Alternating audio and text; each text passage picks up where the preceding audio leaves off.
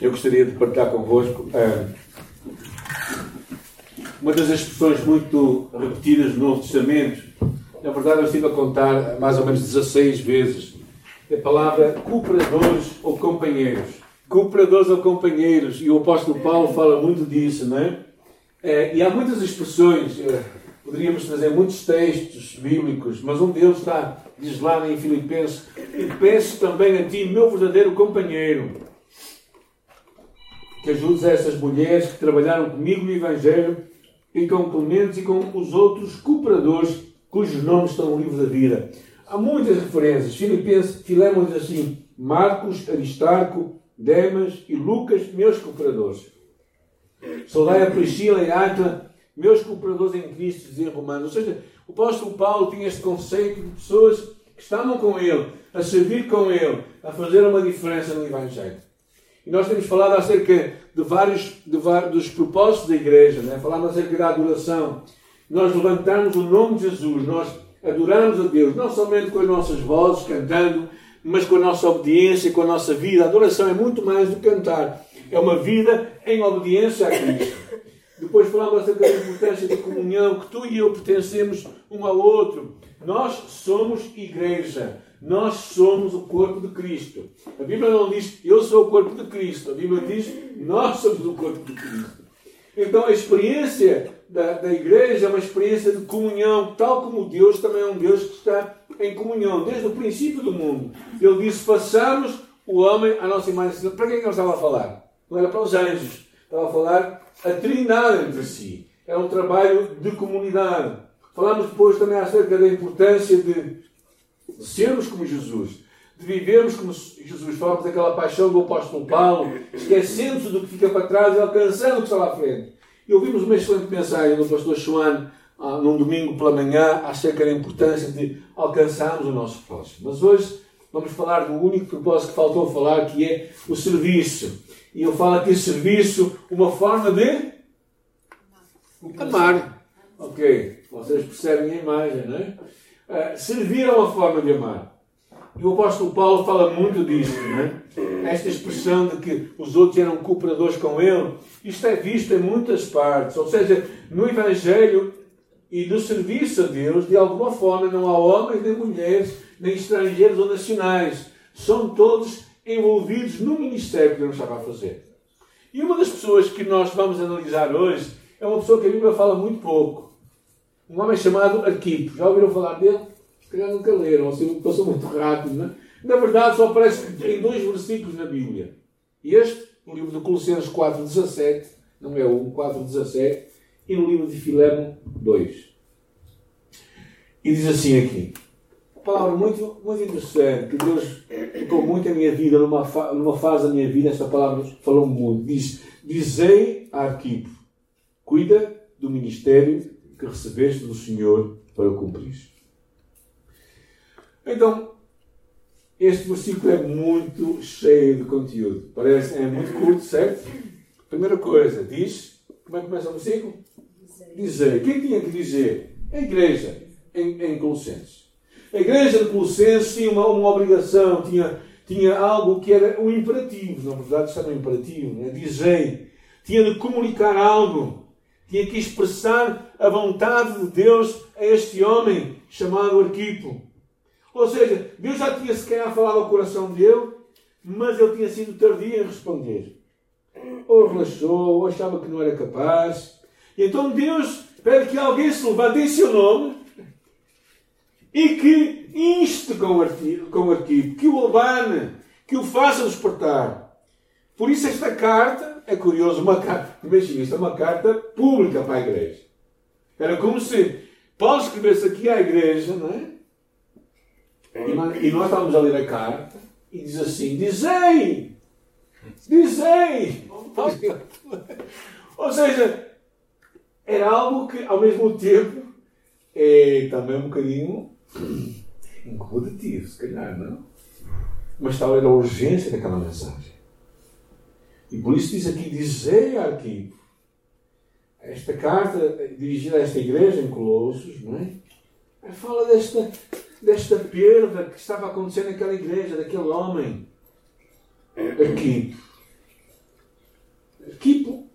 quando escrevem um livro de Filémon e fala de uma mulher chamada Áfia, e a igreja que estava na sua carta, também é referido a este homem.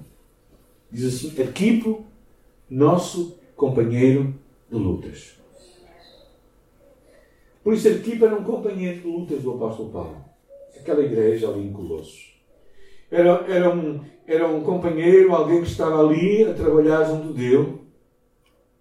Há quem pense que este homem seria possivelmente o, o hospedeiro da casa onde a igreja estava reunida. Mas de alguma forma ele estava um pouco ou desanimado ou rachado. Alguém que sabia a vontade de Deus, mas que não sentia capacidade ou que não estava a viver a sua chamada, o seu ministério, o seu serviço. Por isso é que ele é dito a seguir. Dizer aquilo Cuida. Cuida. Esta expressão é, claro, uma chamada de atenção. Ou seja, basicamente era aqui, o que é que estás a fazer com a tua vida? Como é que estás a entregar o teu tempo a Deus? O que é que estás a fazer com os teus dons? Como é que estás a exercer o ministério que Deus te confiou? Estás a relaxar-te? Perdeste a paixão que antes tinhas pela pessoa do Senhor? Há tanta necessidade na igreja, em Colosso, e tu não te comoves, tu não fazes nada. E quando ele fala cuida, é? faz claro lembrar aquelas palavras que foi dito eh, aos, aos, aos anciãos em Éfeso, quando diz cuidai de vós e de todo o rebanho. Ou seja, basicamente o que eu estava a falar de cuidar tinha a ver com que, bem, não deixes que nada te remova daquilo que Deus tem para ti. Ou seja, levanta-te é necessário que tu resplandeças em ti a glória de Deus. É, é necessário que tu vivas este Evangelho. Cuida do Evangelho. Este companheiro do apóstolo talvez estava desanimado. E, claro, havia muitas razões. Não é? Porquê é que as pessoas deixam o ministério? Bem, porque uma vez foram mal compreendidas e alguém fez uma coisa que elas não gostaram. Ou porque ficaram cansados da pressão. É? Pessoas às vezes, lembro de algumas que chegaram aqui à igreja, até um casal que falou comigo, que estava, que estava vindo do Brasil, tinha estado muito envolvido lá na igreja, estavam, estavam arrebentados, como se diz em português, estavam cansados. Há outros que basicamente deixam que os cuidados do mundo, da ocupação da vida, filhos, trabalho, formações e muitas coisas, vão tomando a sua vida e o ministério vai ficando ali para o lado. Ou então, alguns também ficam desanimados, porque ficaram aquilo com tanto coração e ninguém reparou. Ou só falam mal. Ninguém bate as palmas quando as coisas são bem feitas, só dizem quando as coisas estão mal feitas. E por isso desanimam e desistem. Se é assim, nunca mais vão fazer nada. E depois aquela amargura vai ficar no seu coração e basicamente eles desistem. Não, não sabemos o que é que levou aqui para tomar esta decisão. Só sabemos que parece que ele estava como se costuma dizer, de malas feitas e não queria ter, ter nada a ver com aquilo. E por isso, Paulo fala à igreja: dizei aqui, cuida do ministério. O que é o ministério? É, é o serviço. Não é? Na verdade, nós, nós às vezes, quando falamos do ministro das finanças, por exemplo, o ministro deve ser o nosso servo. É isso que a palavra ministro significa. Não, não pode parecer, mas a palavra ministro significa alguém que serve o outro. E quando eu falo de ministério, tem a ver com esse serviço que é dado. Ou seja, Deus, ele tinha um ministério, ele tinha uma oportunidade para servir a Deus de acordo com os seus dons, capacidades, talentos, o que seja. E basicamente, aquilo que Deus tinha confiado, a vida, o tempo, os recursos, o dinheiro, Arquipo estava basicamente deixado lá no cantinho. E aquilo incomodou o apóstolo Paulo. Cuida do ministério que. De quem? Do Senhor. Paulo aqui mete o dedo na ferida. É Deus que nos confia o ministério. Talvez o líder da igreja nos peça alguma coisa, mas se tens um ministério, e se sabes que Deus te confiou, tu não deves deixá-lo enquanto Deus não te retire. Ou seja, Deus confiou o ministério. É Deus que deu aqui para este ministério. Não foi o pastor, não a igreja. Claro que eles podem reconhecer os pastores, claro que podem dar oportunidade para servir, mas em última análise é Deus a quem todos nós iremos prestar contas. Ou seja, na verdade, as razões podem ser muitas. Mas eu acredito que a única razão plausível pela qual nós podemos deixar o ministério, quando o Deus que nos confia o ministério, nos retira aquele ministério. Enquanto isso não acontecer, acho que todas as razões são, são coisas que às vezes nos vão separando e desviando do que Deus nos confia. Estas razões, que, este, este deixar-nos brilhar o ministério que Deus nos confiou, esta oportunidade para servir a Deus, para servir a igreja, para tocar na vida de pessoas, para influenciar, para sermos usados por Deus, é tão urgente que nós não deveríamos é, deixar. Acho que uma das coisas também, às vezes, pode ser o nosso medo, o nosso receio de não conseguirmos, pode ser o nosso desânimo por falta de resultados sempre costumo brincar dizendo quando pessoas trabalham no seu trabalho normal, num, escritório, numa casa, a limpar uma casa, seja o que for, não é? nós chegamos ao final um projeto está terminado. Mas quando tu trabalhas com pessoas, tu nunca terminas. Porque os problemas são sempre diferentes e os desafios vão ser os maiores. E claro, muitas vezes neste caminhar nós vamos, nós vamos deixar, às vezes contendas também, às vezes os que os outros falam de nós. Contas uma história engraçada. Ah, vocês já viram esta, esta, esta história muito interessante, foi pena que eu não trouxe. Que é uma imagem de, de um, uns sapos que estão lá numa grande poça, lá no fundo, né? num buraco muito grande. E depois, de repente, estavam, estavam, estavam lá dois ou três sapos e não conseguiam subir cá em cima. E de repente aparece uma série deles estava cá em cima e começaram a comentar quem estava lá embaixo. Não é dizer, coitado dele, ele nunca mais vai sair dali. Bem, talvez com esta chuva eu consiga flutuar e consiga vir cá para cima. Né? Mas aquele sapo pequenino, ele olhou para cima e começou, olhou para o outro, o outro também estava a falar com ele, eu acho que tu não vais conseguir. Ele começa-se a preparar e de repente ele começa a saltar e a pular e a tentar mais e mais e mais. E de repente, depois de uma série de tentativas, ele chega lá em cima e todos eles aplaudem. E percebem-se uma coisa: é que aquele sapo era surdo. Às vezes, quando nós damos muitos ouvidos aos outros, quando nós ouvimos em demasia a opinião dos outros e aquilo que os outros querem e pensam acerca de nós, nós deixamos de ouvir Deus. E este é um dos grandes maiores problemas, talvez, que nós temos. Porque esta palavra do apóstolo era, é uma palavra mesmo fundo. Eu quero vos encorajar a pensar de uma forma positiva. Porquê? Porquê que eu posso servir a Deus com esperança? Primeiro, porque é Deus que está a construir a sua igreja. Descansa no facto de Deus ser aquele que está a construir a igreja. Construir o ministério no qual tu estás colocado. Ainda que Deus te peça para servir, que sejas fiel, os resultados finais não dependem de ti, os resultados finais dependem de Deus. O livro de Salmos diz assim: Se o Senhor não edificar em casa, em vão trabalham os que edificam. Ou seja, na verdade, o resultado final tem a ver com Deus. Tu és chamado a fazer o teu trabalho, tu és chamado a ser fiel, tu és chamado a, a, a como se dizem, em português dar o corpo ao manifesto, não é? Ou seja, tu és chamado a entregar-te aquilo que Deus te pede para tu fazeres. Mas os resultados são com Deus. Deus nunca te vai cobrar os resultados. Deus vai te cobrar a tua fidelidade. Lembram-se o que Jesus diz, não é?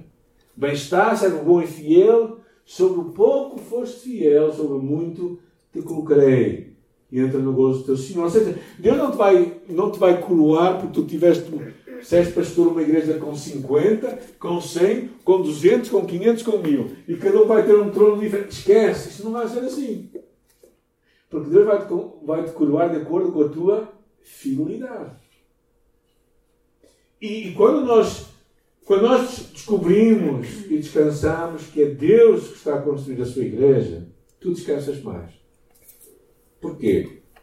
Porque ainda tu trabalhas e estar a fazer um ministério, seja ele qual for, não é, não é, não é fácil. Há muita gente também que não se envolve no ministério porque dá trabalho. Pois, dá trabalho. E o trabalho Deus não te vai tirar. Mas o final, o resultado, não és tu que o tens. É Deus que o vai dar. Então o que Deus pede de ti é que tu descanses enquanto trabalhas. Em que tu trabalhes o máximo, mas descanses no Senhor. É? Descansas em Deus. E eu acho que isto é, é, é, uma coisa que eu aprendi muito tarde na minha vida, vou ser muito honesto. Eu, eu, eu falava isto muitas vezes, mas eu às vezes achava que tudo dependia de mim. E precisei de parar e pensar interiorizar esta verdade. É Deus que está a construir a sua igreja, é Deus que está a construir o teu ministério, o teu serviço para Deus. Pode ser uma coisa assim, pode ser uma coisa enorme. O que Deus está a pedir de ti não é que tu faças muito, é que tu sejas fiel. É que tu, ao final, digas: Senhor, está aqui. Tu me entregaste aqui, eu fiz isto para ti também. Segunda coisa, para servirmos a Deus com esperança, temos que reconhecer que é Deus que nos escolhe. É Deus que nos escolheu para aquela, aquele ministério. Não foste tu que escolheste. Ou seja, não és tu que te propuseste para o cargo, para a função. Tu tens uma convicção na tua alma que Deus te chamou. O livro de João diz assim: não me escolhestes vós a mim, mas eu vos escolhi a vós e vos nomeei para que vades e deis fruto e fruto que permanece. Ou seja, não és tu que te propões. Aqui não é um cargo, não é um cargo de, em que tu te propões, Senhor. Eu... Não. É Deus que te escolhe. Tens, no teu coração tem uma convicção que Deus te está a usar e tu vais servir a Deus fielmente. Então é Ele que te a escolher. Assim, é Deus que te escolhe, é Ele que te nomeia, é Ele que te está a usar por isso tu tens que falar com Ele, não é? Se tu queres mudar a chamada de Deus, tens que falar com Ele. tens que dizer, Deus, tu me chamaste, tu me escolheste, mas eu não quero ser escolhido. Mas é lá o que lhe vais dizer. Ou seja, eu acho que também isto traz esperança à nossa vida. Porquê? Porque, na verdade, quando Jesus diz essa palavra, nós sabemos lá no livro de João, tinha a ver com aquele conceito de estarmos ligados à videira. É?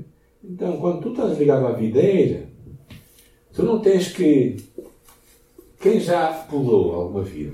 Lá quando nós vamos a podar, antes de podar e quando elas dão uvas, eu não sei se vocês já ouviram uma videira a dizer assim as varas. Ai, como dar uvas. Elas não fazem barulho, não é? Na verdade, elas só têm que fazer uma coisa, só têm que estar unidas à videira. O segredo da vida cristã também é este. Estamos unidos a Jesus 24 horas por dia, 7 dias por semana. Tu não tens que esforçar para dar fruto. Muitos cristãos pensam que eu tenho que me muito. Não.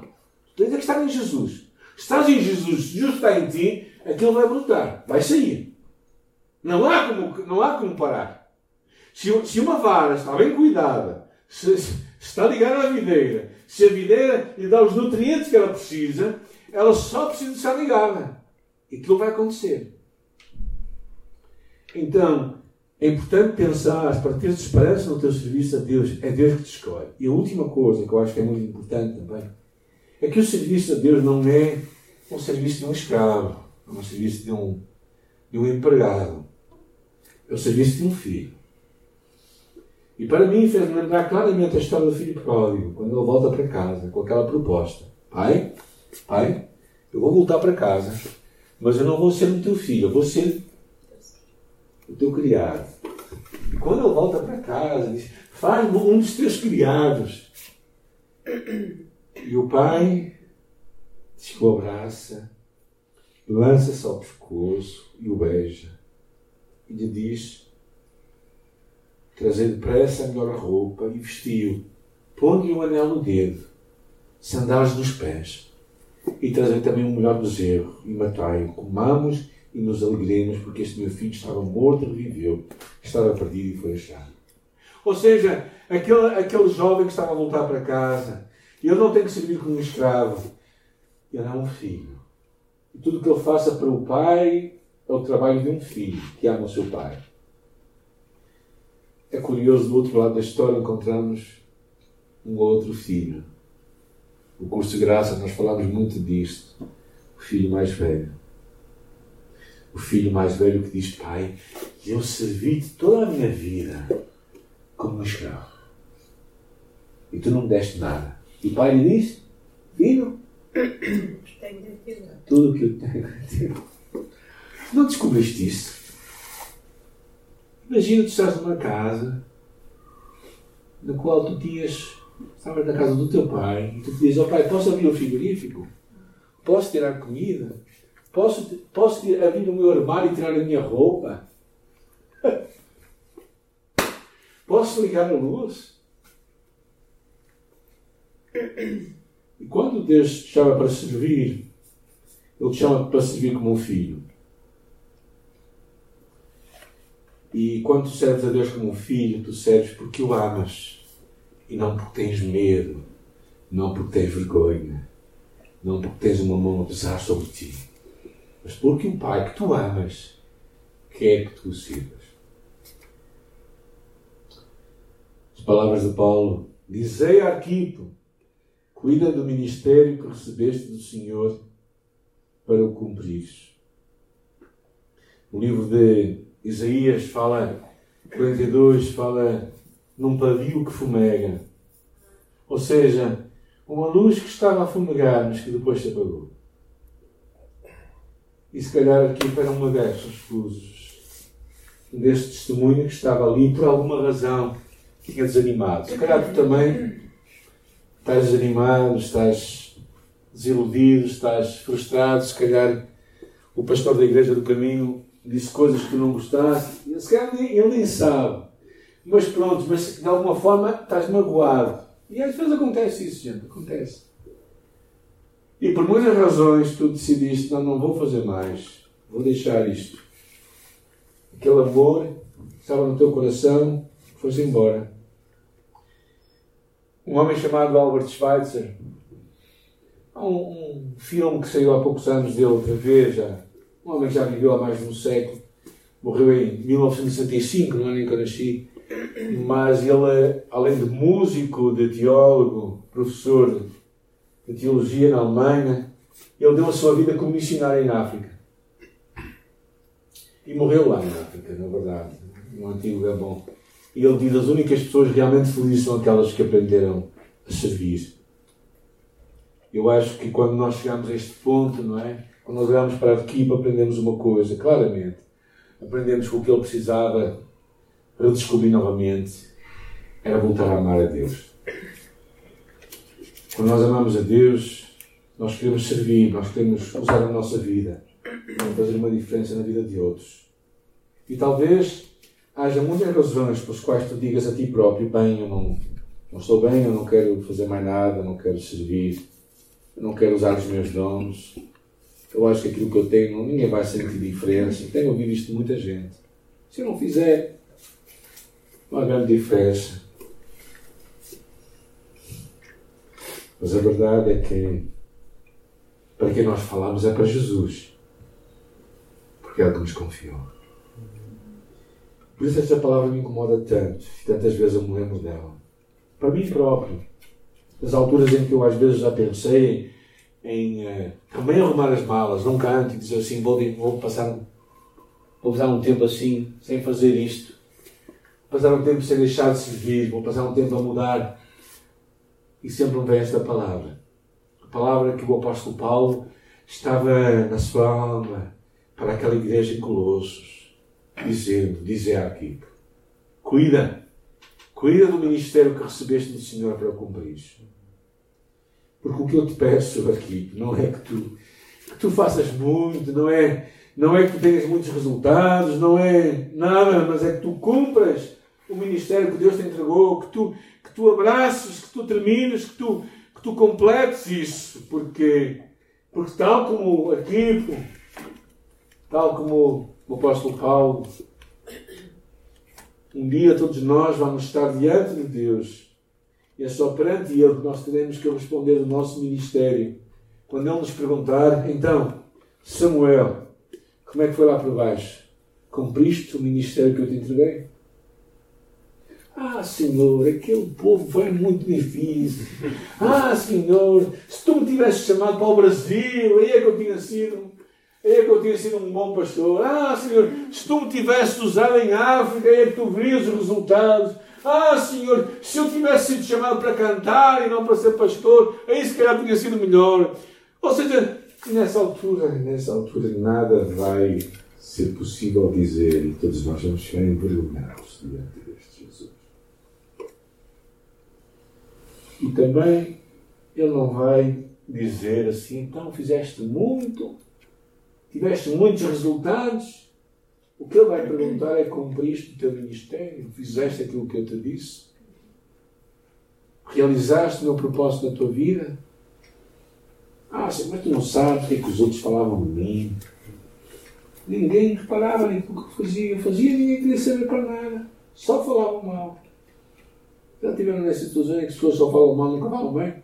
Já, passou. e nessa altura, Jesus vai nos lembrar a palavra Aquib. Cuida do ministério que recebeste do Senhor para cumprir. Por isso, o Senhor te dá hoje uma chamada na tua vida, seja ela qual for, seja, seja abençoar uma pessoa, um vizinho teu, seja dedicar tempo em oração, seja partilhar a tua fé com, com alguém com quem tu estás, seja cuidar das boas-vindas a quem está aqui na igreja, não é? Ou seja, cuida do ministério que recebeste do Senhor para cumprir. Porque é isto que Deus pede de ti. E o ministério não é, não é o ministério do pastor, não é o ministério do grupo louvor, nem do pessoal lá do São. É o ministério que é o serviço que nós temos uns aos outros. E a nossa chamada é só cumprir esse ministério. Porque quando tu cumpres o teu ministério, há uma diferença que acontece. Às vezes nós pensamos que as grandes coisas é que são importantes. Sabe uma coisa das mais importantes aqui na igreja? É que alguém despeje os caixotes de lixo todas as semanas. Particularmente algum lixo que está numa sala e ali aqui. ou, seja, ou seja, os pais sabem do que é que eu estou a falar. Particularmente se têm filhos pequenos. Ou seja, o ministério não é grande nem pequeno, é cumprir a tua chamada e Deus vai usar a tua vida para a bênção de Deus.